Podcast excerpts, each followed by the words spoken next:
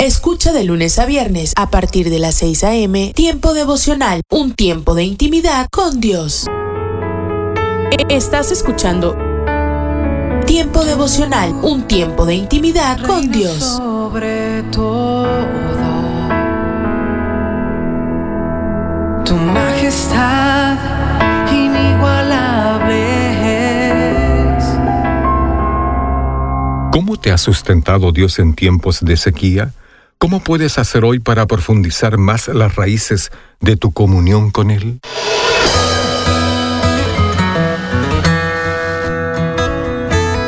Bienvenidos a nuestro pan diario.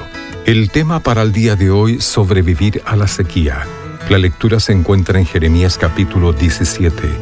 Bendito el varón que confía en el Señor, porque será como el árbol plantado junto a las aguas.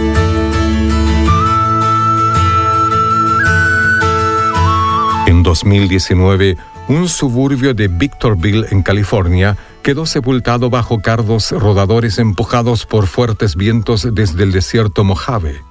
Estas plantas pueden alcanzar un metro ochenta de altura, algo formidable cuando se sueltan de sus raíces para rodar con el viento y esparcir sus semillas. Estos cardos rodadores son lo que imagino cuando leo la descripción de Jeremías de una persona cuyo corazón se aparta del Señor. Dice que los que obtienen su fuerza de la carne serán como la retama en el desierto y no verán cuando viene el bien. Totalmente diferentes son los que ponen su confianza en Dios. Como los árboles, sus raíces profundas y fuertes toman su fuerza de Él, lo que les permite mantenerse plenamente vivos aún en medio de las sequías de la vida. Tanto los cardos rodadores como los árboles tienen raíces.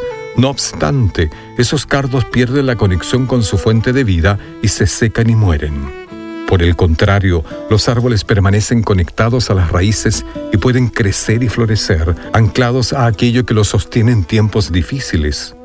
Cuando nos aferramos a Dios, tomando fuerza y ánimo de la sabiduría de la Biblia y hablando con Él en oración, podemos experimentar la nutrición vivificante y sustentadora que Él nos provee. Dios, gracias por nutrirme interiormente.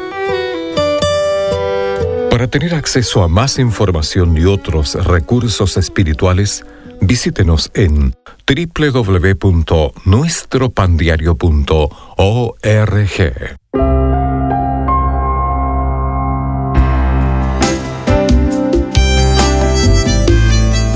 Alimento para el alma. Lecturas diarias de inspiración producidas por Radio Transmundial.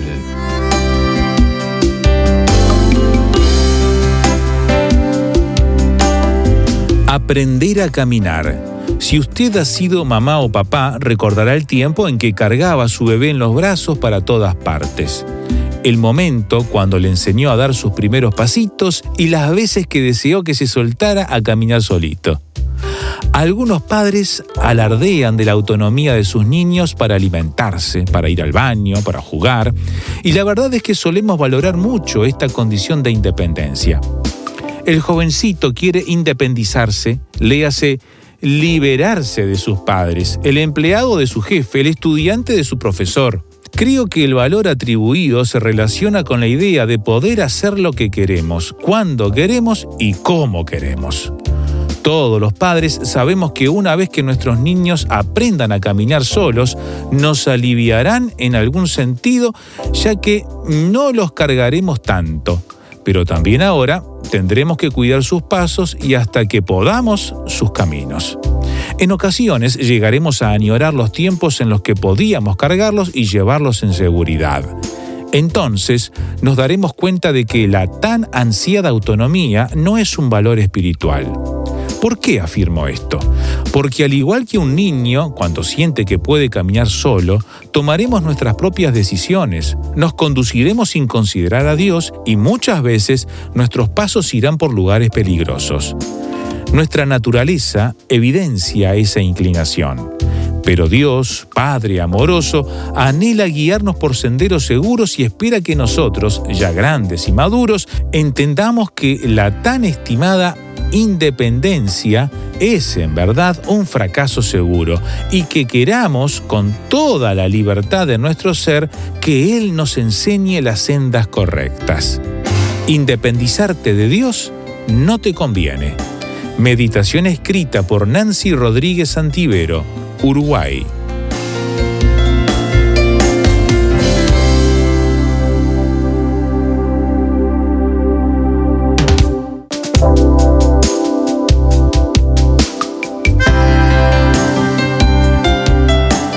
Para más información o si desea adquirir el libro Alimento para el Alma, escriba a apa.transmundial.org o llame aquí en México al 50 25 42 06. 50 25 42 06. Alimento para el Alma es una producción de Radio Transmundial.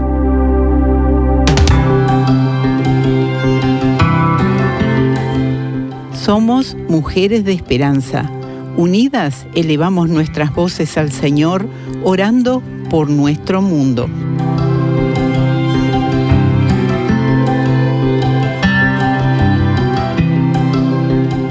Nuestro equipo en Cabilia te alaba, oh Dios, por el ánimo que reciben de las oyentes, muchas de las cuales no tienen maneras de interactuar con otros creyentes te pedimos esto en el nombre de Jesús.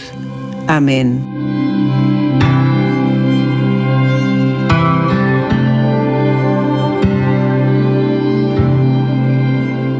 Descarga el boletín de oración con todas las peticiones del mes, artículos adicionales para sembrar esperanza en mujeresdeesperanza.org o solicítalo por WhatsApp al signo de más 598 91 610 610.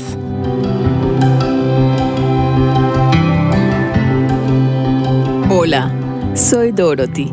En este día me gustaría que fuéramos al libro de Éxodo. Es fácil de encontrar. Se encuentra a continuación de Génesis.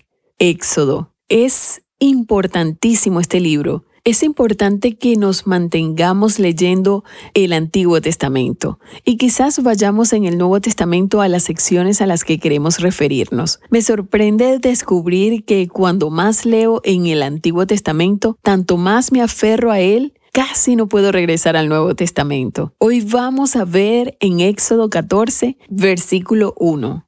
Habló Jehová a Moisés diciendo, Di a los hijos de Israel que den la vuelta y acampen delante de Piairot entre Migdol y el mar. Podrías pensar que es una lectura extraña la que estamos haciendo en este día. En realidad, lo que nos dice es que después que Dios hubo liberado milagrosamente a los hijos de Israel de la mano de Faraón, quien los había tenido esclavizados, Él también realizó milagros tan asombrosos a través de Moisés y Aarón que Faraón una y otra vez seguía diciendo, oh, sí, pueden irse. Pero tan pronto como ellos fueron liberados, parecía que el corazón de Faraón se endurecía mucho más hacia Dios. Finalmente, después de todas estas historias que son extraordinarias, ya que muestran cómo Dios obró en la tierra en ese momento, los hijos de Israel salieron. Cuando por fin lograron, estaban tan emocionados pensando, oh sí, ahora estamos de camino.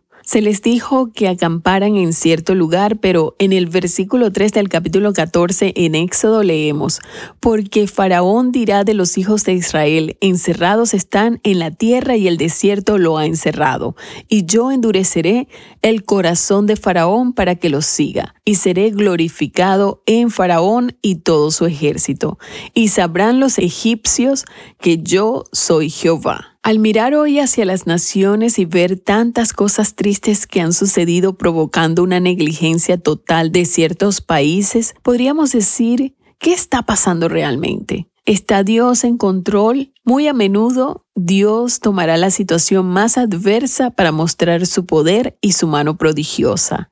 Aquí estaba Faraón con un ejército compuesto por algo así como un cuarto de millón de soldados disponibles para perseguir a estos prácticamente mendigos israelitas que acababan de salir. Supongo que en muchos aspectos se veían mal vestidos ya que habían salido como esclavos que fueron recién liberados. Pero el tiempo de Dios siempre es perfecto. A veces lo que tenemos frente a nosotros es tan aterrador que olvidamos aquello por lo que ya Dios nos ha hecho pasar. ¿Alguna vez te has detenido a agradecer al Señor eso por lo cual te ha hecho pasar? Pero en esta intersección específica, a juicio de historiadores y arqueólogos, estos hijos de Israel en primer lugar llegaron desde Egipto hasta la península del Sinaí por un camino familiar. Pero cuando llegaron fue como si Dios los hubiera llevado hacia el sur y se encontraron en un área rodeada por estas enormes montañas a través de este cauce seco. Luego, de repente, allí estaba el mar frente a ellos y ahora se encontraban con agua delante y detrás de ellos. Los versículos que siguen revelan algunas de estas cosas, revelan cosas sobre el desierto. Debido a lo sucedido nos damos cuenta que tenía que haber un cuerpo de agua de mar delante de ellos. También habían subido desde Egipto. En este capítulo se repite esto una y otra vez. Dios le permitió a Faraón pensar que los israelitas estaban atrapados. ¿Alguna vez te has sentido atrapado? ¿Sientes que las circunstancias a tu alrededor no te permiten ver una forma de escapar? Hay un versículo que tal vez te gustaría leer en tu Biblia. Es un versículo con el que muy frecuentemente he sido bendecida. Se encuentra en 1 Corintios capítulo 10, versículo 13. Este versículo es una promesa para ti hoy en medio de tu situación. No os ha sobrevenido ninguna tentación que no sea humana. Él dará también juntamente con la tentación la salida para que podáis soportar. Y escríbeme, mi correo electrónico es dorothy y solicita el libro Alimentando la Fe. Es completamente gratis. Lecturas diarias de Unánimes. La lectura de hoy es tomada del libro de los Proverbios. Allí en el Proverbio 6 vamos a leer los versículos del 6 al 8 donde el rey Salomón nos explica. Mira la hormiga, perezoso, observa sus caminos y sé sabio. Ella, sin tener capitán, gobernador ni señor, prepara en el verano su comida, recoge en el tiempo de la siega su sustento. Y la reflexión de este día se llama Fíjate en la hormiga. El desierto ardía como horno encendido. El sol llameante calcinaba la tierra y fuertes vientos levantaban olas de arena que ennegrecían el cielo. En medio del calor, una caravana que cruzaba el Sahara se vio de pronto rodeada de negras nubes y debió buscar refugio donde lo hubiera. Pasada la tormenta, la caravana, larga y abatida, miró atentamente al cielo y con paso firme regresó al rumbo que había perdido. No eran personas ni camellos, eran hormigas. Hormigas que con solo mirar a las estrellas sabían cómo encontrar su ruta. Las hormigas del Sahara tienen un maravilloso instinto de dirección. Si se desvían, con solo mirar las estrellas, vuelven a encontrar su rumbo. El doctor Rudiger Wenner, de la Universidad de Zurich, Suiza, lo explicó así. Esta hormiga, al levantar su mirada a las estrellas, puede ver patrones de luz polarizada. Eso le basta para conducirse a través de la larga travesía. La Biblia también habla de la hormiga. En el libro de los Proverbios dice, mira la hormiga, observa sus caminos y sé sabio. La hormiga sabe, por instinto, interpretar las señales de los cielos. Sabe dirigirse a través de vastos desiertos sin perder la dirección. Labora todos los días de su vida y siempre está a la expectativa de algo nuevo. Nunca deja de actuar. Nunca deja de trabajar. Nunca deja de producir. Pase lo que pase. ¿Qué le da ese ánimo? ¿Cómo es que nunca se da por vencida? La respuesta es una lección para todos nosotros. La hormiga se sujeta a las leyes. En el caso de la hormiga, esas leyes forman parte de su instinto natural. Y sin embargo, son leyes.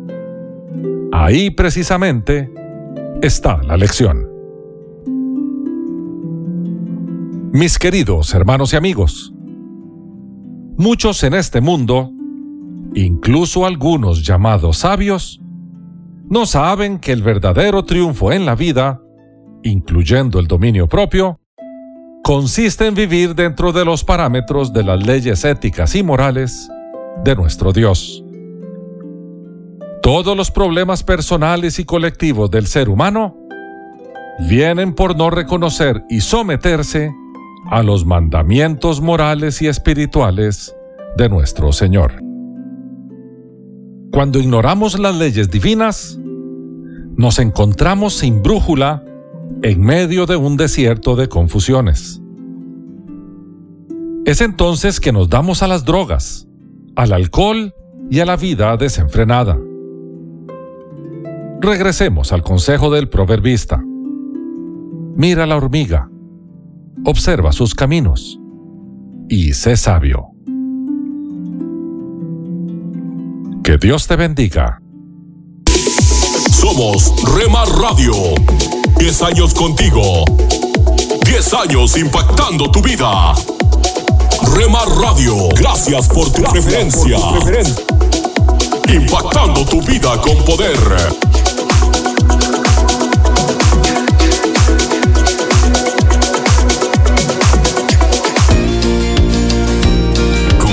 Nuestras emisoras con tus amigos en tus redes sociales.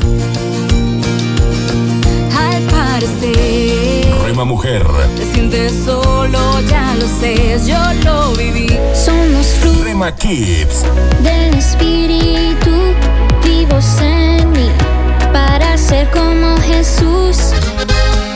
Rema Grupera,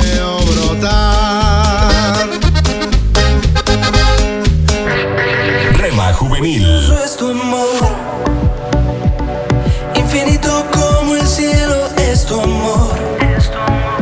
Oh, qué precioso es tu amor. Rema Mariachi,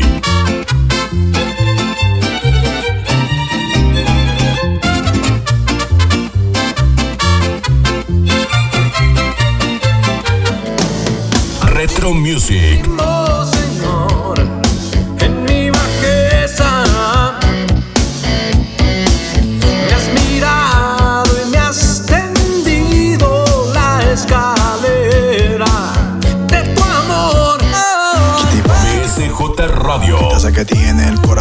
señorita.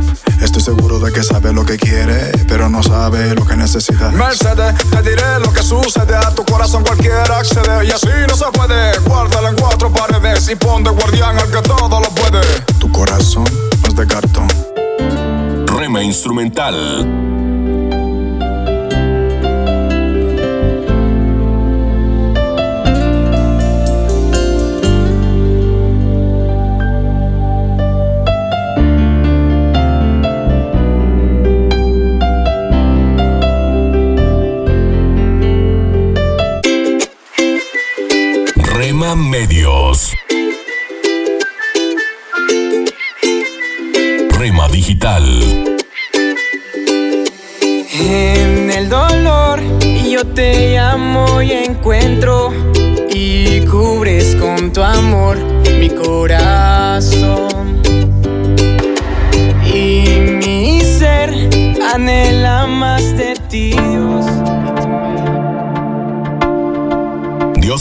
por encima para bendecirte, abajo para sostenerte, adelante para orientarte, atrás para protegerte y a tu lado para apoyarte. Por eso te busco y te amo y me amas por siempre.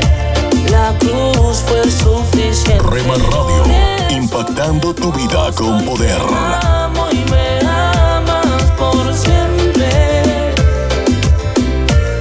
Fue suficiente. Si del mundo estás cansado ya, si del diablo te quieres. ¿Quieres formar parte del equipo de locutores de Rema Grupera? Envíanos un mensaje a remadigital 1970 arroba gmail.com.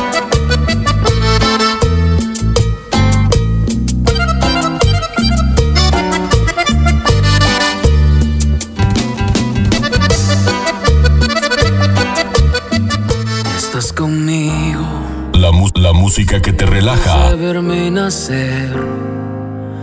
Tu palabra me hizo saber de las cosas tan hermosas que creaste para mí. Yo no sé. La, la música que te activa. Yo no sé lo que pasó. Pero las penas voy sacando. Yo no sé lo que pasó. Hay algo andaba yo buscando. Yo no sé lo que pasó. Pero tu amor me fue a encontrar. Yo no sé lo que pasó. 24 horas para ti. Sobre tu verdad. Tu verdad que me dio la libertad. Somos Rema Radio, impactando tu vida con poder. Fue tu cruz, la cruz de libertad. Libre soy, libre soy, libre soy. Oremos no solo porque necesitamos algo, sino porque tenemos mucho que agradecer a Dios.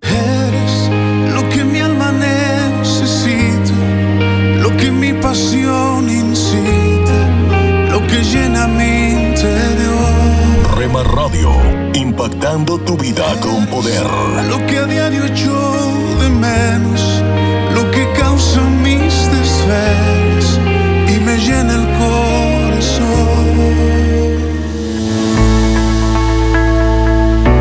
Tome unos momentos para recibir ánimo y renovación con pautas para vivir. En el libro del Antiguo Testamento del profeta Josué, leemos que después de 40 años Dios finalmente le dijo a su pueblo que era hora de cruzar el Jordán y tomar la tierra que les había prometido a sus padres. Josué, quien había sucedido a Moisés, dijo al pueblo, Ahora ustedes y todo este pueblo alístense para cruzar el río Jordán. Tres días después, llegó la hora de empezar a marchar. En la víspera de ese día trascendental, Josué les dio más instrucciones. Purifíquense, porque mañana el Señor hará grandes maravillas entre ustedes. El lenguaje cambia con el paso del tiempo. Las palabras, modismos y ciertas frases parecen perder su significado. También es cierto que con el devenir de los años algunas grandes verdades espirituales se desvanecen. Tal vez eso ha contribuido a nuestra ignorancia actual sobre el que realmente Josué quiso decir cuando ordenó al pueblo purificarse.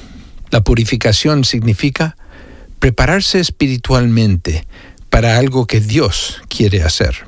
Es como transferir la propiedad de uno a la de Dios mismo, dándose cuenta de que Él ya la posee y quiere usarla para una celebración gozosa. Hay valor en entender lo que está haciendo para la reflexión espiritual, la purificación interna y la limpieza moral de la casa. No hay manera de saber si alguno de los israelitas lamentó la decisión de marchar a través del Jordán, pero para aquellos que se consagraron antes, la experiencia fue gozosa. Ellos transfirieron la responsabilidad del desafío que tenían por delante a Dios, quien iba delante de ellos haciendo retrodecer las aguas del Jordán. La purificación todavía precede a cosas maravillosas que Dios hará mañana en su vida. Acaba de escuchar a Eduardo Palacio con Pautas para Vivir, un ministerio de Guidelines International. Permita que esta estación de radio sepa cómo el programa le ha ayudado. Acompáñenos en la próxima emisión de Pautas para Vivir. Gracias por su sintonía.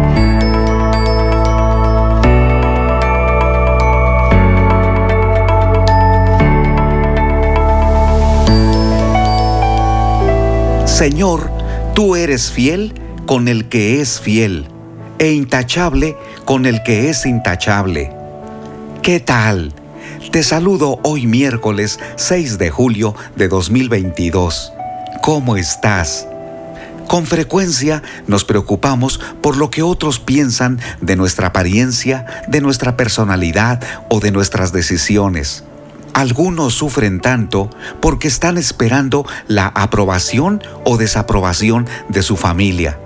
Por supuesto que es válido que los adultos y aquellas personas que tienen la responsabilidad de la casa estén observando el comportamiento de sus hijos para marcar el camino que deben seguir y cuando se equivocan ayudarles a recapacitar, mostrándoles la voluntad de Dios. Pero ¿qué sucede cuando ya no tienes a tu familia? Porque saliste a otra ciudad o te fuiste a vivir solo. Ahora, ¿a quién agradarás? ¿A quién tendrás en mente para cumplir con tus objetivos? En el devocional de hoy quiero destacar que Dios espera que cumpla sus expectativas. En el primer libro de Samuel, capítulo 18, versículo 25, David dijo las siguientes palabras, Señor, tú eres fiel con el que es fiel e intachable con el que es intachable. ¿Te das cuenta? debes buscar la aprobación de Dios, porque Él desea que vivas de acuerdo a sus propósitos.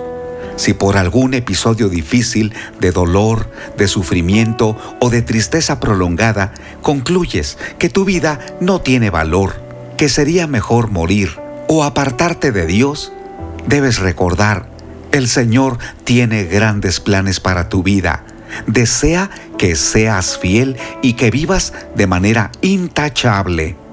El Señor no va a cambiar las reglas. El mundo que te rodea se ha vuelto tan complaciente que ha roto las reglas. ¿Cuántas veces escuchaste de valores o de principios? Pero parece que a muy pocos les importa cumplirlos para definir tu comportamiento o algún tipo de conducta respecto a la sexualidad, la familia, el matrimonio o a Dios, deberías abrir los ojos espirituales para tener discernimiento. Debes cerrar tus oídos a aquellos que se vuelven complacientes con el pecado. Son permisivos. En su mente no tienen la idea de agradar a Dios Tal vez se rían de vivir con integridad o tener una conducta intachable. Pero recuerda, tú debes buscar la aprobación de Dios, porque finalmente el Señor te creó para vivir de acuerdo a sus planes. Sería una tragedia que vivas de acuerdo a tus criterios, olvidando que el Señor tiene lo mejor para ti. Recapacita y reflexiona. ¿Cómo está tu vida? ¿Estás buscando la aprobación de Dios? Porque Él es fiel con los que son fieles y es intachable con los que son intachables. El Señor quiere ayudarte a ser el hombre que Él quiere o la mujer que Él ha diseñado. No estás solo. El Señor te sostiene. Da pasos firmes para buscar la aprobación de Dios. Cuesta mucho vivir buscando la aprobación de Dios porque la mayoría se puede burlar de ti. Te dirán que eres religioso, santurrón, pero si decides agradar a Dios, Él te recompensará, levantará tu cabeza, te honrará y bendecirá tu vida. Ánimo, busca la aprobación de Dios. Soy Constantino Paras de Valdés, que tengas un gran día.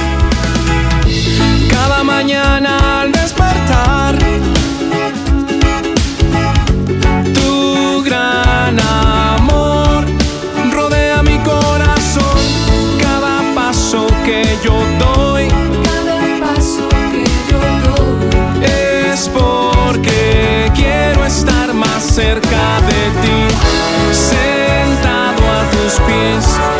escuchándome.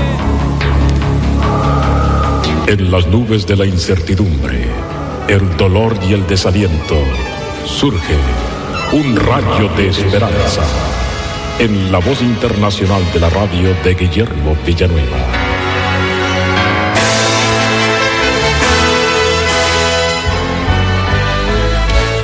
hace un buen número de años, se efectuó un debate entre el gran predicador cristiano evangélico Aaron Side y un ateo. Y antes de iniciar el debate, se puso en pie el señor Aaron Side y le dijo, tráeme en término de una hora una persona cambiada positivamente por el ateísmo y yo te puedo traer en una hora 100 personas cambiadas maravillosamente y positivamente por Jesucristo. Sí, mi amigo, porque el cristianismo verdadero cambia las vidas y no así el ateísmo. Y si lo llega a ser, es para destrucción y también para lo negativo. La palabra de Dios nos dice que Dios existe. Hemos estado hablando sobre las pruebas de la existencia de Dios. Y una de estas pruebas se encuentra en la Biblia porque en Génesis capítulo 7, versículos 13 y 17 leemos lo siguiente. En este mismo día entraron Noé y Sem, Cam y Jafet, hijos de Noé, la mujer de Noé y las tres mujeres de sus hijos, con él en el arca. Y fue el diluvio cuarenta días sobre la tierra. La Biblia nos habla acerca de un diluvio universal. Y esto ha sido comprobado. Se hizo un cómputo que si el hombre tuviera 50 mil años sobre la tierra, habría seres humanos cubriendo tierra y mar a una altura de 20 kilómetros. Otros han dicho que el hombre tiene 600 mil años sobre la tierra. Si esto fuera cierto, habría hombres y mujeres cubriendo el mar y la tierra, elevándose hasta una altura, llegando al último de nuestros planetas, Plutón. Sin embargo, cuando se hizo el cómputo, se encontró que sí, hace 5.500 años aproximadamente que hubo este diluvio, quedaron solamente estas ocho personas, Noé y su familia. Se tomó en cuenta los ritmos de crecimiento en tiempos de guerra, en tiempos de bonanza, cuando ha habido epidemias, en prosperidad, etc. Y se encontró que para el año de 1970, que fue cuando se hizo este cómputo, debería de haber 3 mil millones de habitantes sobre la Tierra. Y había 3 mil millones de habitantes. Mi amigo, esto nos demuestra de una manera científica que hubo un diluvio universal, que quedaron solamente ocho personas. La Biblia es el único libro que nos habla de una manera infalible de este diluvio universal, porque la palabra de Dios es verdad. Dios es verdad, Jesús es verdad. El gobernador Pilato quiso conocer la verdad, pero rechazó a Jesús y así no la pudo conocer. Pero si queremos conocer la verdad, esta no se encuentra en un templo, en una filosofía, en una religión o en la psicología. Se encuentra en Jesús que dijo, yo soy la verdad. Y cualquiera que abre su corazón, recibe a Jesús como el Salvador de sus pecados y Salvador de su alma, podrá conocer la verdad. Y no solamente la conocerá, sino la va a experimentar. Recibe a Cristo y verdaderamente conocerás a Dios. Amén. Esperamos que esta audición, un rayo de esperanza, haya penetrado en su corazón. Si en algo podemos servirle, por favor dirija su correspondencia a Guillermo Villanueva, apartado 77-335, México, Distrito Federal, 11200. Le invitamos para que nos sintonice a esta misma hora y por esta misma estación. Muchas gracias por la amabilidad de su atención. Solo una voz inspira tu vida, inspira tu vida. Una voz de los cielos, con el pastor Juan Carlos Mayorga. Bienvenidos. Los tiempos que estamos viviendo son decisivos donde su elección, amado oyente, define su futuro inmediato. Ahora, la determinación acerca de algo es real solo cuando persevera en ella hasta la muerte o hasta que Cristo venga. Hay que decidir entre la puerta ancha o la estrecha, entre el camino espacioso o el angosto, entre la verdad o la mentira, entre la casa de Dios o los ídolos, entre la luz o las tinieblas, lo malo o lo justo, entre Jesucristo o Belial. Hay que decidirse y no jugar, porque con Dios los remiendos no funcionan. Él dijo, nadie pone remiendo de paño nuevo en vestido viejo. De otra manera, el mismo remiendo nuevo tira de lo viejo y se hace peor la rotura. De aquí podemos entender por qué hay gente que en lugar de estar mejor está peor. Hay que definirse. O eres hombre o eres mujer. ¿Aceptas que Dios hizo en un principio varón y mujer o crees la mentira del diablo que te dice a ti, oh hombre, que eres una mujer? Con Dios, ¿es o no es? Por ejemplo, respecto a lo que sale de la boca, Él dice, de una misma boca proceden bendición y maldición. Hermanos míos, esto no debe ser así. ¿Acaso alguna fuente hecha por una misma abertura agua dulce y amarga? Hermanos míos, ¿puede acaso la higuera producir aceitunas o la vid higos? Así también ninguna fuente puede dar agua salada y dulce. O sea que con Dios eso de que oro, canto en la iglesia y cuando salgo expreso vulgaridades, maldigo, no funciona. Con Dios eso de que soy puntual en mi trabajo pero incumplido en las cosas de Dios no va que yo no robo, pero codicio la mujer de mi prójimo, no marcha para con el Señor. Que eres muy buena amiga y pésima madre, no sale. Excelente trabajadora, pero mala esposa, no relaciona. De ahí que Jesucristo, el amén, el testigo fiel y verdadero, el principio de la creación dice esto, yo conozco tus obras, que ni eres frío ni caliente. Ojalá fueses frío o caliente pero por cuanto eres tibio y no frío ni caliente, te vomitaré de mi boca. Que quede claro que Dios no comulga con este tipo de gente, tanto que para ellos la palabra es como fuego. Por tanto, así ha dicho Jehová, Dios de los ejércitos, porque dijeron esta palabra, ¿cuál? Eso Dios es amor, me acepta como soy, así que no importa lo que haga, Él no hará mal. Uy, sí. ¿Cómo no? Escuche esto. He aquí yo pongo mis palabras en tu boca por fuego, dice el Señor a su ministerio y a este pueblo por leña y los consumirá. El Dios verdadero no nos alimenta con vanas esperanzas. Él no tiene por fiel al infiel, de manera que su palabra es como martillo que derriba argumentos y toda altivez que se levanta contra el conocimiento suyo, llevando cautivo todo pensamiento a la obediencia a Cristo. Por eso una voz de los cielos dice, ¿hasta cuándo claudicaréis vosotros entre dos pensamientos? Si Jehová es Dios, seguidle. Y si Baal id en pos de él. Y recuerde, aténgase, a las consecuencias. Una voz de los cielos, escúchanos, será de bendición para tu vida. De bendición para tu vida. Hola, soy Johnny Erickson Tara. Cuando yo tenía 17 años, era bien atlética, pero cuando me rompí el cuello, los médicos me dijeron que mis piernas y manos nunca volverían a funcionar. Como puedes imaginarte, mi único deseo era caminar y volver a tener uso de mis manos. En Juan 16, Jesús dice, les digo la verdad, mi Padre les dará todo lo que pidan en mi nombre. Es por eso por lo que todos los días en el nombre de Jesús yo le pedía a Dios que me sanara. Pero esa sanidad de cuerpo nunca llegó. Sigo en mi silla de ruedas.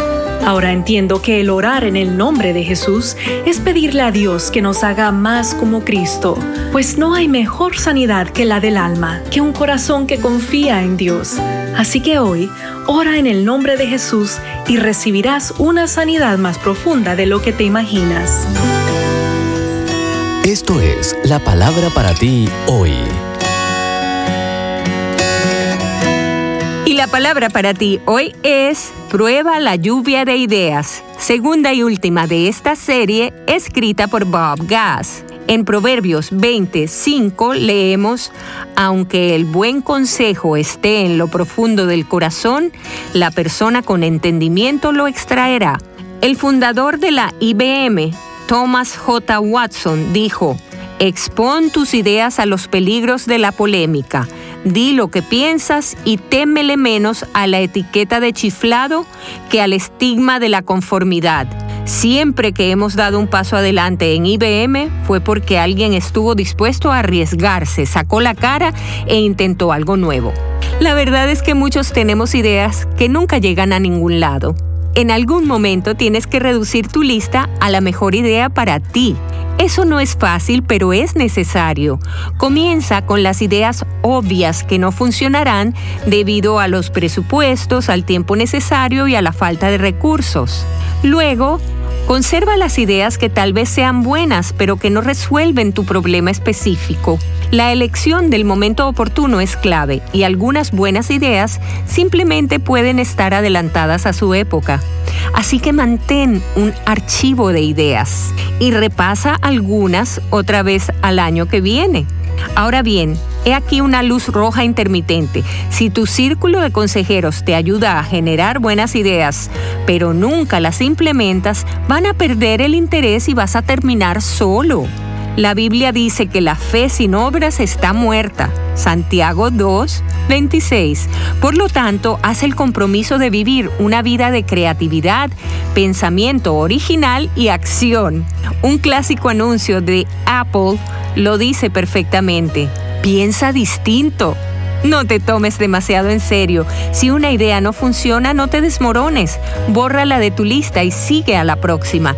En algún momento descubrirás que tu buena idea es en realidad una idea de Dios. Y cuando eso ocurre, todo cambia.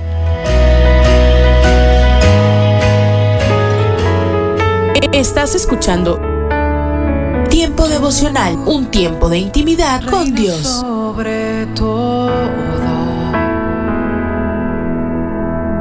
tu majestad inigualable. Somos Remar Radio. 10 años contigo. 10 años impactando tu vida. Remar Radio, gracias por tu preferencia. Impactando tu vida con poder.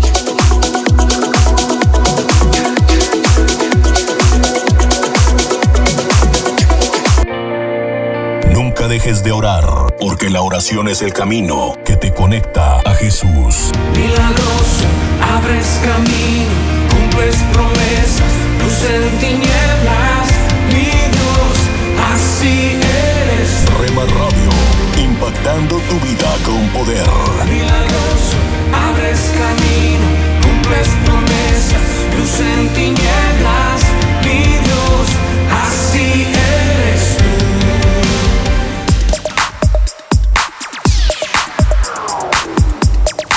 Las emisoras de Rema Radio se escuchan a través de internet gracias a Seno Radio.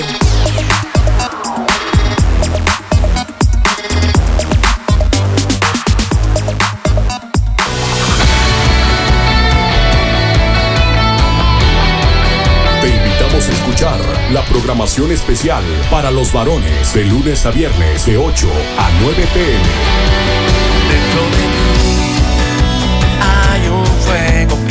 Radio, transmitiendo desde Jalisco, México, impactando tu vida con poder.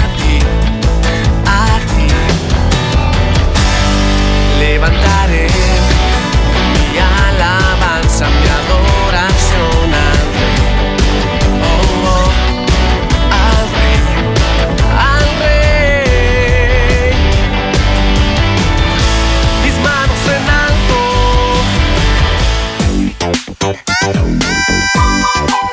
Búscanos en Facebook, Facebook, www.facebook.com, diagonal Rema Radios MEX. www.facebook.com, diagonal Rema Radios MEX.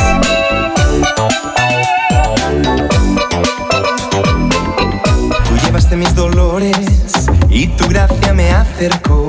me encontraba vacío. Porque somos parte de tu familia. Me hallaste Dios, de la multitud me escogió, sé que Somos una más en tu hogar. con cuerdas de amor me acercó y toda tristeza huyó. Gracias por dejarnos estar. Nuestro objetivo es ser una radio de bendición.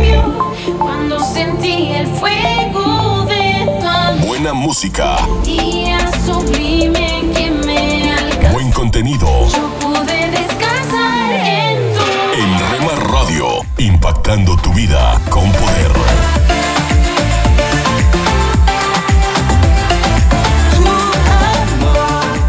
De lunes a viernes a partir de las 6 a.m. Tiempo devocional, un tiempo de intimidad con Dios. Estos son los proverbios de Salomón, hijo de David. Día 24, capítulo 24. Sabios consejos de Salomón, escritos pensando en ti. Décimo noveno.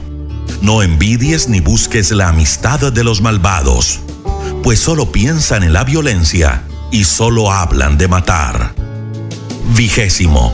Construye tu casa con sabiduría y entendimiento, y llena sus cuartos de conocimiento, que es el más bello tesoro. Vigésimo primero. Más vale maña que fuerza. Más vale el saber que el poder. Quien quiera pelear, primero debe pensar. Quien quiera ganar, debe saber escuchar. Vigésimo segundo. El necio nunca llegará a ser sabio. Cuando está ante un juez, ni siquiera abre la boca, pues no sabe qué decir. Vigésimo tercero. El que solo piensa en la maldad, se gana el título de malvado. El que solo piensa en pecar, se gana el título de necio. Y nadie los aguanta. Vigésimo cuarto. Quien se rinde ante un problema no demuestra fuerza ni carácter. Vigésimo quinto. Haz cuanto puedas por salvar a los que van camino a la muerte, porque Dios todo lo sabe, y no podrás alegar ignorancia. Si no lo haces, recibirás tu merecido. Vigésimo sexto. Una delicia al paladar es la dulce miel del panal. Cómela, jovencito, saboréala.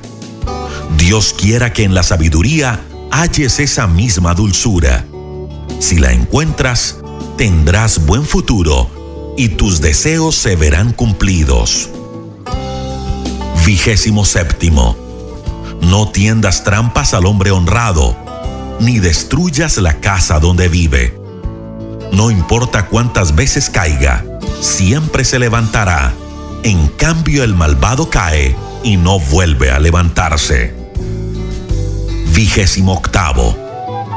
No te burles de tu enemigo cuando lo veas fracasar, ni te alegres de su desgracia. Si Dios te ve, no aprobará tu conducta y se enojará contigo. Vigésimo noveno. No te enojes con los malvados, ni les tengas envidia, pues no tendrán un final feliz. Su vida será una lámpara apagada. Trigésimo. Querido jovencito, obedece a Dios y al Rey, y no te juntes con gente rebelde, pues tal vez Dios los castigue cuando tú menos lo esperes. Y quién sabe qué puede pasar. La siguiente es otra lista de dichos. Todo juez debe ser justo y no favorecer a nadie. Si declara inocente al culpable, merece que todo el mundo lo maldiga y lo desprecie. Si condena al culpable, es bien visto y alabado. Una respuesta sincera es tan dulce como un beso. Si piensas construir tu casa, atiende primero a tus negocios y no desatiendas a tu familia. No des falso testimonio ni mientas en contra de tu amigo. Nunca pienses en la venganza. Abandona esa idea. En cierta ocasión pasé por el campo y por la viña de un tipo tonto y perezoso. Por todos lados vi espinas. El terreno estaba lleno de hierba. y la cerca de piedras derribada. Lo que vi jamás se me olvidó. Y de allí saqué una lección. Si te duermes un poco y te tomas la siesta, y si tomas un descansito y te cruzas de brazos, acabarás en la más terrible pobreza.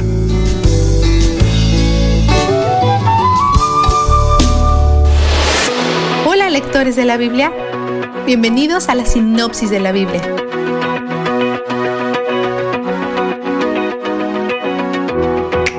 Hoy conocimos a los primeros cuatro jueces de Israel, quienes fueron bastante buenos en su rol. También nos enteramos que Dios dejó a unos cuantos líderes cananeos en la tierra, como una prueba para los israelitas, quienes han olvidado de Dios y están adorando a Baal y Astarte. Dios los vende a la esclavitud, como les advirtió que haría cuando todo esto empezó. Después de ocho años, claman a Dios y Él levanta a Otoniel para rescatarlos, el primer juez y líder militar. Dios le da la victoria y tienen paz por 40 años, hasta que los israelitas deciden que prefieren el pecado sobre la paz y se rebelan otra vez. Dios fortalece al enemigo de Israel, el rey Eglón de Moab, quien reúne aliados para atacar a Israel y recuperar a Jericó, la primera conquista de Israel en la tierra prometida. Como consecuencia, los israelitas son esclavizados por 18 años. Cuando Israel clama a Dios para que los rescate, él nombra al segundo juez, Aod, de la tribu de Benjamín, que significa hijo de la mano derecha. Sin embargo, este guerrero zurdo los guía para llevarle un regalo al rey Eglón como un engaño para apuñalarlo, y luego matan a 10.000 moabitas, tomando de regreso la tierra y obteniendo paz por 80 años. Solo se nos da una frase sobre el tercer juez, Samgar. Tanto su nombre como su familia de origen sugieren que es un cananeo nativo que se convirtió a adorar a Yahvé. Él los guía en victoria contra los filisteos. Después, el pueblo peca otra vez y Dios los vende a la esclavitud por 20 años bajo el rey Jabín. Esta situación parece imposible para el pueblo, porque Jabín y su comandante militar, Cisará, tienen acceso a 900 carros de hierro y viven en áreas planas. Si tienes carros de combate, vas a querer pelear en áreas planas. Si no tienes carros de combate, vas a querer pelear en las colinas para poder vencer a los carros de combate. Que los cananeos tengan carros de combate y tierra plana no indica nada bueno para los israelitas. Los israelitas están adorando a los dioses de los cananeos, que no valen nada para rescatarlos. No tienen otra esperanza más que Yahvé. Entonces claman a él. Así que Dios levanta a Débora, la jueza que más lo honra y que más se mantiene cerca de sus mandatos. Ella es una profeta sabia y valiente y equilibrada, que cumple su palabra y teme a Dios. Es la única juez que veremos que preside sobre casos legales. El único rol tradicional que no realiza es el rol de líder militar. Dice que Dios ha designado a Barak para esta posición. Él accede, pero se niega a ir a la batalla sin ella, aunque ella le hace saber que una mujer será elogiada por la victoria. Débora manda a Barak a la batalla contra Císara y sus 900 carros de batalla con la bendición de Dios. Los israelitas matan a muchos cananeos, pero Císara huye a pie y va a la carpa de Eber, el kenita. Eber tenía una relación pacífica con el rey de Císara, así que estaban en buenos términos, lo que podría ser la razón por la cual Císara va a su carpa. Pero esta dinámica es extraña. Primero, Eber es un kenita, no un israelita, pero esos dos pueblos están relacionados cercanamente y tenían una relación pacífica. Los kenitas incluso se instalaron en la tierra con los israelitas. Entonces Císara está llegando a un lugar donde estando un enemigo como un amigo. Segundo, Císara en realidad llega a la tienda de la esposa de Eber. Las esposas a menudo tenían carpas diferentes a las de sus esposos. Es una situación posiblemente incómoda, pero no por mucho tiempo porque ella le clava una estaca de la carpa en la sien cumpliendo la profecía de Débora. Una vez más, Dios y su pueblo ganan la victoria sobre el enemigo y tienen paz por 40 años. Vistazo de Dios. Dios escoge y designa líderes improbables, un hombre zurdo de una tribu diestra, un cananeo para guiar a los israelitas y una mujer. Dios usa los improbables, no para inflar su autoestima, ni para que presuman ante quienes los desprecian. Eso es soberbio en el peor de los casos y pasajero en el mejor. Pero para revelarse en su obra, para revelar su corazón hacia los ignorados. Ni siquiera es porque vea potencial en estos líderes improbables, porque no se trata de su potencial, es una realidad. Él la creó, así que Él merece el honor y la alabanza. Nos encantan las historias de campeones desválidos y líderes improbables. Esto le da gloria a Él y nos da gozo a nosotros porque apuntan a Él y Él es donde el júbilo está. La sinopsis de la Biblia es presentada a ustedes gracias a D-Group, estudios bíblicos y de discipulado que se reúnen en iglesias y hogares alrededor del mundo cada semana.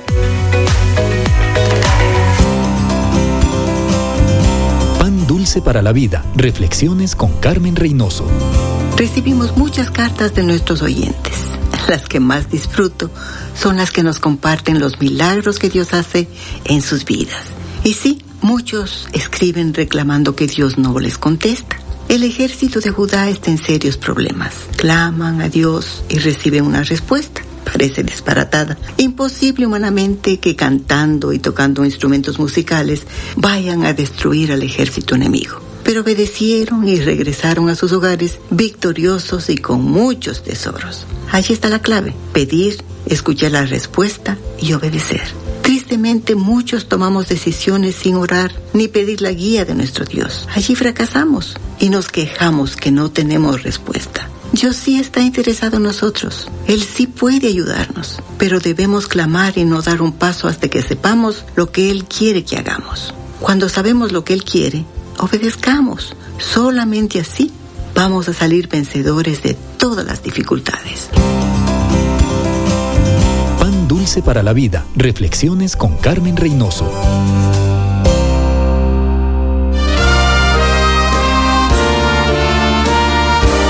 Presentamos La Buena Semilla, una reflexión para cada día del año. La buena semilla para hoy se encuentra en Hechos 6:7. Crecía la palabra del Señor y el número de los discípulos se multiplicaba grandemente. Y en Romanos 10:17, así que la fe es por el oír y el oír por la palabra de Dios. La reflexión de hoy se titula El Evangelio en Internet.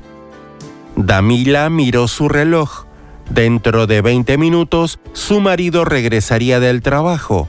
Era el momento de borrar todos los rastros electrónicos de los sitios de Internet que había visitado. Casada desde hacía nueve años, madre de cinco hijos, Damila pasaba su vida entre las tareas domésticas y otras obligaciones supervisadas por un marido autoritario. Ella siempre había tratado de ser fiel a la religión de su país, pero cuanto más leía el libro sagrado de su religión, más dudas tenía. Entonces empezó a buscar en Internet. De repente, su vida monótona cambió el día en que encontró un sitio en Internet que ofrecía visitas bíblicas a la Tierra Santa. Después de varios clics, descubrió el cristianismo y comenzó a seguir un estudio bíblico en línea. Asistió a foros donde muchas de sus preguntas hallaron respuesta. Aunque a veces le preocupaba esta oleada de nuevas ideas, empezó a tomar parte en las discusiones en línea. Pero esto no era suficiente para saciar su sed. Entonces, siguiendo sus averiguaciones, descubrió las emisiones de radio transmundial y la aplicación correspondiente en su teléfono, lo cual la llevó a conocer al Señor Jesús como su Salvador. Algunos años atrás, ella solo pensaba en escapar a su difícil situación, pero desde que su vida fue transformada, decidió permanecer con su familia y orar por cada uno de los suyos, confiando en que Jesús se revelaría a ellos en su debido tiempo. Para escuchar este y otros programas, le invitamos que visite nuestra página web en labuenasemilla.com.ar.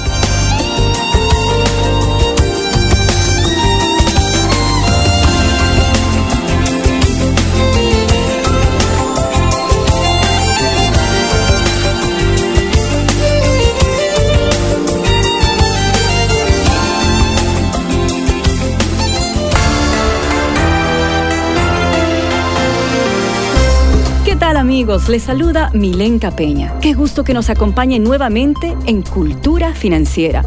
Les invito a quedarse junto a nosotros para un nuevo programa en el cual hablaremos de algo que a todos nos interesa, el dinero. La verdad es que sin importar dónde vivimos, cuál es nuestra nacionalidad, ocupación o nivel social, estoy segura que todos necesitamos aprender o mejorar la manera en la que manejamos nuestras finanzas. Escuchemos entonces al doctor Andrés Panasiuk con el tema de hoy. Luego de viajar por el continente americano, me he dado cuenta que los grandes problemas financieros que viven las familias el día de hoy casi siempre tienen el origen en el mismo lugar. Eh, déjeme explicárselo. Muchas veces usted y yo creemos que no tendremos problemas económicos porque siempre se nos enseñó a ser ahorrativos, ¿no es cierto? Se nos educó para arreglarnos con lo menos posible. Sin embargo, hay una gran diferencia entre ser ahorrativos y ser compradores inteligentes. Los ahorrativos tratan de gastar lo menos posible. Los compradores inteligentes saben cómo tomar decisiones económicas, sean grandes o pequeñas. Si usted quiere ser un comprador inteligente y que le vaya bien con sus compras, en primer lugar tiene que tener una forma de controlar el dinero y no dejar que el dinero lo controle a usted. Muchos latinoamericanos vivimos para consumir en lugar de consumir para vivir. Acabamos atrapados por la incertidumbre de si llegamos a fin de mes o no sin tener la menor idea de cómo estamos gastando nuestro dinero. Para evitar eso, necesitamos implementar en nuestras vidas un plan para controlar gastos. Es importantísimo tener un plan que nos permita parar a tiempo una vez que se nos acabaron los recursos disponibles para hacer una determinada compra. Al mismo tiempo, nos permitirá saber exactamente no solamente cuánto podemos gastar en una determinada compra, sino también va a determinar qué tan grande, nuevo o costoso será el bien que vamos a comprar antes de salir a la calle a comparar precios. Alguna gente me dice, ¿cómo vamos a desarrollar un presupuesto familiar si no tenemos nada que presupuestar, Andrés? Bueno, este, a mí me gusta contestar, cuanto menos tengamos, más control debemos tener sobre nuestras finanzas. Si hablamos de alguna estrella de fútbol o de Hollywood que ganan millones de millones todos los años, quizás ellos pueden darse el lujo de perder un millón aquí o un millón allá, pero usted y yo no nos podemos dar el lujo de perder ni 10 dólares ni 10 pesos en ningún lado, ¿no es cierto? ¿Por qué? Porque nuestros recursos son limitados y necesitamos controlar al máximo nuestras salidas de dinero. Vivir bajo un presupuesto requiere esfuerzo y disciplina, requiere compromiso y apoyo de su pareja y de su familia. Debemos despertarnos todos los días sabiendo que ahora somos compradores inteligentes y vivimos con un plan para controlar gastos. Téngalo anotado en un pedacito de papel en algún lugar que usted frecuenta diariamente. Por ejemplo, cerca de su cama, en el baño, en la oficina, en la mesa donde come. Le puede tomar algunas semanas acostumbrarse a funcionar dentro de un plan. Pero no se desanime. La tranquilidad que obtendrá cuando equilibre sus finanzas es una de las recompensas de ser un comprador inteligente. Nos acercamos al final del programa del día de hoy, pero antes de despedirnos, permítame hacerle una pregunta. ¿Usted sabe la diferencia entre una necesidad y un deseo?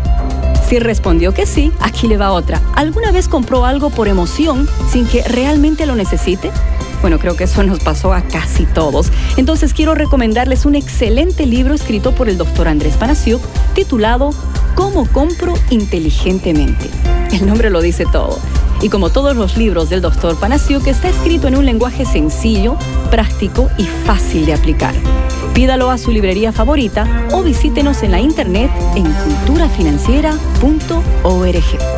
Bueno amigos, llegó el momento de despedirnos, pero espero que nos acompañen nuevamente cuando retornemos en esta misma emisora con más cultura financiera. Mi nombre es Milenka Peña y a nombre de todo el equipo de producción quiero darles las gracias por su sintonía. Hasta la próxima. Visítenos en culturafinanciera.org.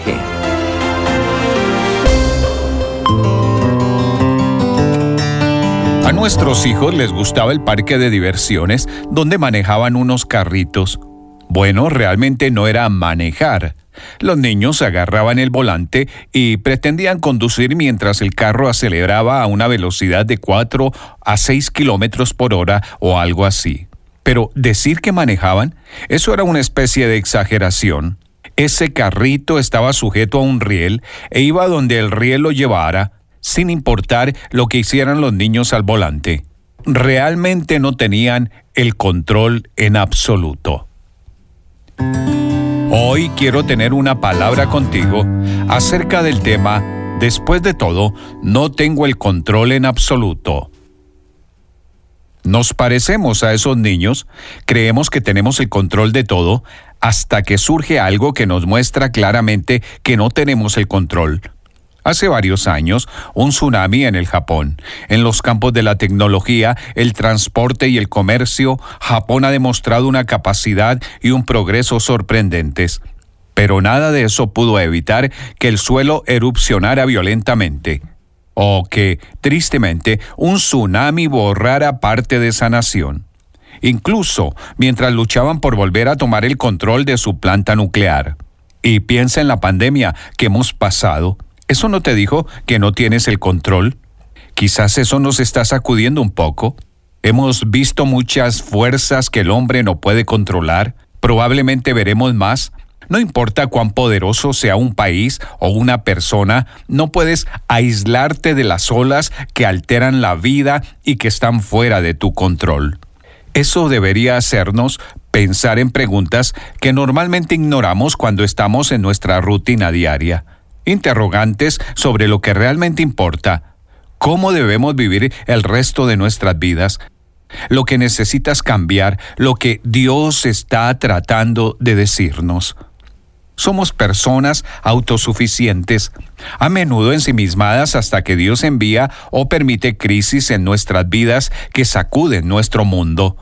El icónico hombre sufriente de la historia, Job, dijo, detiene la actividad humana para que todos reconozcan sus obras. Eso está en Job capítulo 37 versículo 7.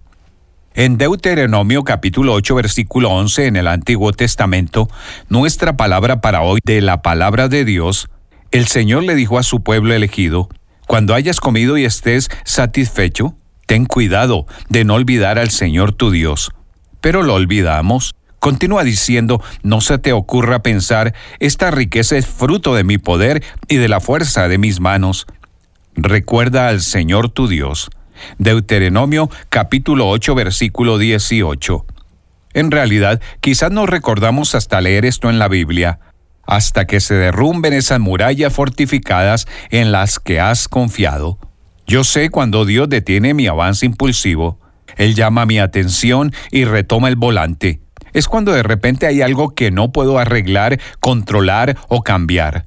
Un hijo, un matrimonio que se derrumba, un tsunami financiero o interpersonal, noticias del médico que nos sacuden. Esas son las cosas que llaman nuestra atención. Y es en esos momentos que lo busco. Ahí es cuando me doy cuenta de cuánto lo necesito. Estoy convencido que Dios usa los momentos cuando no tenemos el control para llamar nuestra atención, para mostrarnos que cualquier control que pensamos tener en nuestra vida es simplemente la ilusión de tenerlo. Vivimos cuando Él nos da aliento y morimos en el horario de Dios. Como dice la Biblia, en Él vivimos, nos movemos y existimos. El destino de cada ser humano está definido en diez palabras de la Biblia. Todo fue creado por medio de Él y para Él. Colosenses capítulo 1 versículo 16. Pero lo marginamos, nos distanciamos, nos alejamos de Él hasta que las cosas se escapan de nuestro control.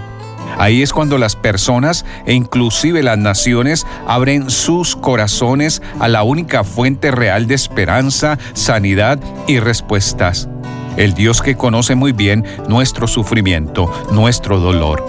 Él vio a su Hijo morir brutalmente en una cruz para que pudiéramos correr hacia Él en lugar de huir, recordándonos que Él es Dios y nosotros no. Un mensaje a la conciencia. Momento de reflexión en la vida diaria. Escúchelo hoy en la voz de Carlos Rey. Eusebio da Silva Ferreira nació en 1942 en Lourenço Márquez, hoy Maputo, Mozambique, que en aquel entonces estaba bajo el dominio de Portugal. Comenzó a jugar a los 15 años con el Sporting Club de Lourenço Márquez, pero cumplido los 18 ya la noticia de su prodigioso talento había llegado a Portugal, lo cual culminó en que fuera contratado por el prestigioso Club Benfica de Lisboa. Cuando Bela Gutmann, el nuevo director técnico del Benfica, lo vio entrenar por primera vez allí en el Estadio de la Luz, exclamó, Él es oro, Él es oro. Es que Eusebio, dotado de velocidad, aceleración, potencia y precisión, había perfeccionado, además, desde los juegos callejeros de su infancia, la habilidad de regatear como un gato escurridizo. Cuando debutó con el Benfica en un encuentro amistoso celebrado en París, entró en el segundo tiempo y tardó solo 20 minutos en hacer un hat-trick, marcando su primer gol y dos goles más contra el Santos de Brasil. Después del partido, el joven Pelé, que había anotado por Santos, comentó, los goles que marcó Eusebio fueron lindos. Todos los jugadores del Santos, incluso yo, pensamos que él era un gran jugador, aunque ninguno de nosotros lo conocía en aquel entonces. Esos tres goles fueron los primeros de una larga lista que marcó para el Benfica, 320 en 313 partidos de liga. Y fuera de la liga portuguesa, con tan solo 20 años, marcó la diferencia anotándole dos goles al imperioso Real Madrid de Alfredo Di Stéfano en el triunfo del Benfica por 5 a 3 en la Copa de Europa de 1962. Debutó en la selección nacional de Portugal en 1961 y cuatro años después contribuyó con siete goles a la primera clasificación de Portugal para una Copa Mundial de la FIFA, la de Inglaterra 1966. En 1965, Eusebio fue proclamado jugador europeo del año, pero fue en el torneo de Inglaterra 1966 que se convirtió en un fenómeno a escala mundial. Marcó un gol contra Bulgaria, anotó dos goles con que quedó eliminado el campeón Brasil, marcó cuatro contra Corea del Norte cuando iban perdiendo 0 a 3, anotó un gol contra el campeón Inglaterra en el partido semifinal y marcó otro contra la Unión Soviética, el primer gol de la victoria que le aseguró el tercer puesto a Portugal y el noveno gol del campeonato que le permitió adjudicarse la bota de oro como el mayor goleador. Durante los 15 años en que jugó con el Benfica, Eusebio superó el promedio de un gol por partido y fue siete veces campeón y once veces el máximo goleador de la primera división de fútbol de Portugal. Y sin embargo, posteriormente declaró, el Mundial de 1966 fue la cumbre de mi carrera. Aunque perdimos la semifinal, el fútbol portugués fue el auténtico ganador. Hasta el día de su muerte en 2014, la Pantera Negra no dejó de mostrar fidelidad y amor al fútbol portugués y a su antiguo club. El Benfica correspondió rindiéndole homenaje con una estatua de bronce a las puertas de su legendario Estadio de la Luz, acatando así la enseñanza del apóstol Pablo de rendirle honor al que se lo debemos. Si aún no se ha suscrito para recibir un mensaje a la conciencia por correo electrónico, le invitamos a que ingrese a nuestro sitio conciencia.net y se suscriba hoy mismo.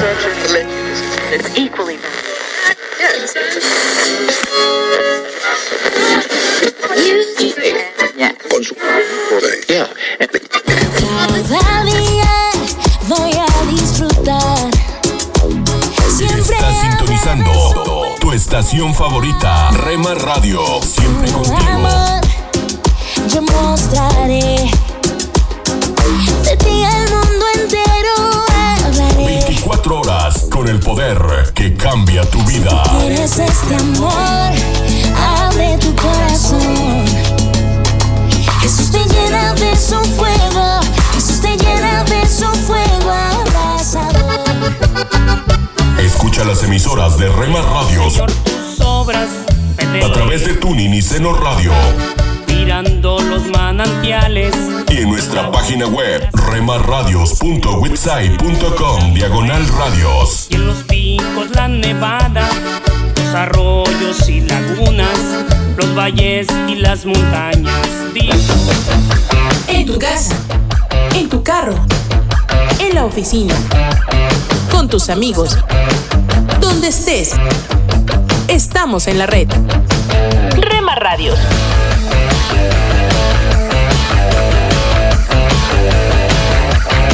Rema Radios. Escucha de lunes a viernes a partir de las 6 a.m. Tiempo devocional, un tiempo de intimidad con Dios. Somos Rema Radio. 10 años contigo. 10 años impactando tu vida. Rema Radio, gracias por tu preferencia.